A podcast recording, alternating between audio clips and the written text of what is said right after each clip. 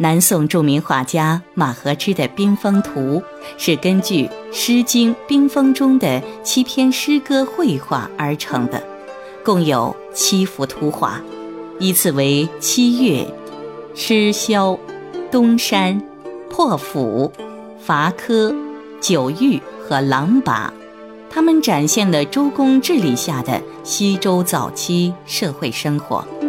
每幅画前是宋高宗用小楷抄写的《毛诗序》及诗歌原文。第二幅图是吃宵，画的左下角一棵饱经沧桑的老树从巨石中斜出，老树的树叶已经落完。无法再为树丫间的鸟巢遮风避雨，而这鸟巢显得破败不堪，正像刚建立不久的西周被叛乱侵扰，摇摇欲坠。画的右侧，宋高宗抄写的诗文写道：“吃宵，周公救乱也。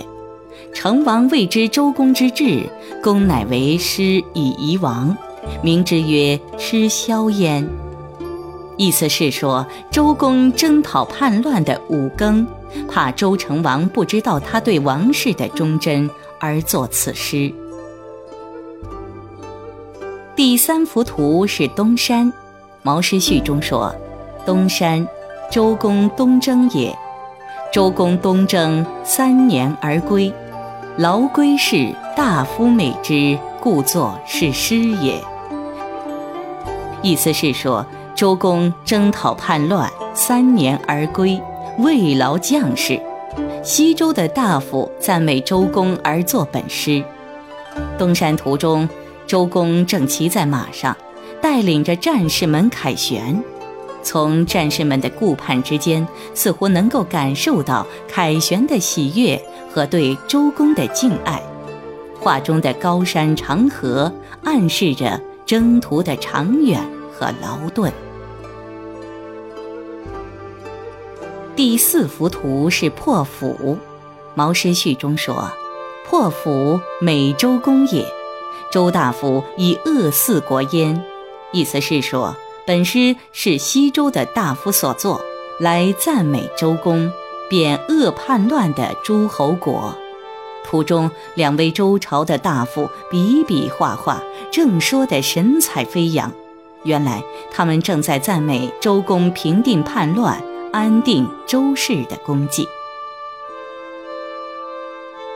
第五幅图是伐柯，图中一位挽着长袖、手持长斧的农夫正准备砍伐一棵老树，两位旁边经过的周朝大夫神情凝重，正指点着农夫说事儿。这幅画表达了什么呢？宋高宗抄写的《毛诗序》中说：“伐柯。”美周公也，周大夫赐朝廷之不知也。意思是说，周公辛辛苦苦在外面征讨叛乱，可是朝廷中却有人怀疑他别有用心，因此周朝大夫做此事来讽刺那些搬弄是非的臣僚。原来图中这两位大夫借着砍树要用斧头来比喻治理西周，要倚重周公。没有斧头如何砍树？不重用周公如何治理周朝？第六幅图是九玉，玉指的是捕鱼的密网。《毛诗序》中说：“九玉，美周公也。”周大夫赐朝廷之不知也。图中两位周朝大夫站在岸边，看着渔民撒网捕鱼而若有所思。他们想到，只有用细密的渔网来捕鱼，才不会漏掉大鱼。而西周如果要网罗人才，又怎么能漏掉周公这样的贤能之人呢？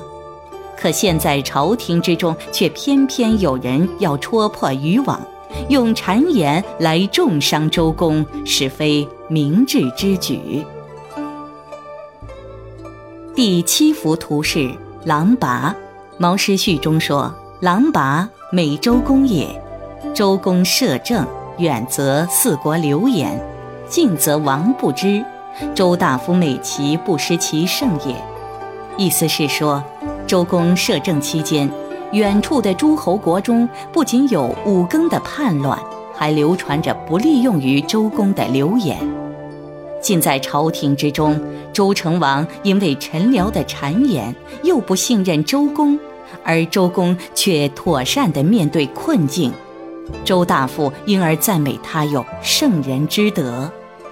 途中，两位周朝大夫看着周公的背影，想起他的困境，就像远处的那匹老狼，往前走会踩到胡须，往后退又会踩到尾巴，进退维谷。即便如此，周公还是能够一一化解。他靠的是圣人之德和对王室的忠贞。从话中，我们不难看出周公谦卑忧国的圣人之德。